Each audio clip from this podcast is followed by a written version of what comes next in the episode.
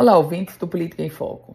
A gente já falou aqui diversas vezes sobre a situação delicada das finanças do Estado Potiguar.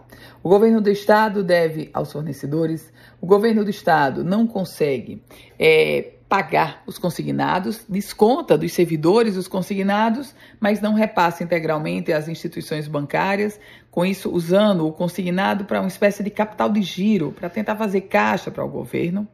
São várias as situações.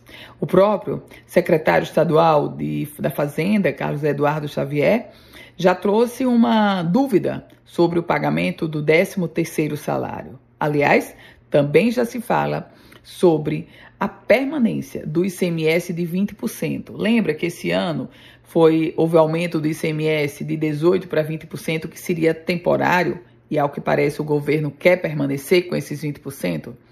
Pois, diante de todo esse cenário, agora a gente tem números: 4 bilhões de reais. 4 bilhões de reais é a dívida contratada junto a instituições financeiras.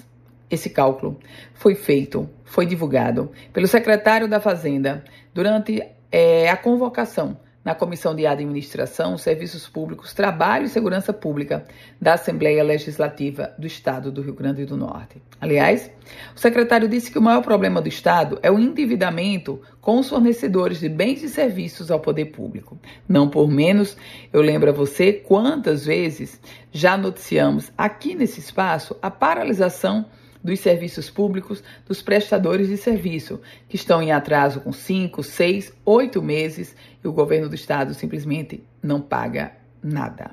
A questão dos consignados, outra preocupação. E nesse contexto todo, há de se considerar: o governo já, digamos, queimou ou já gastou todas as suas cartas. Até a venda da folha de pessoal já aconteceu.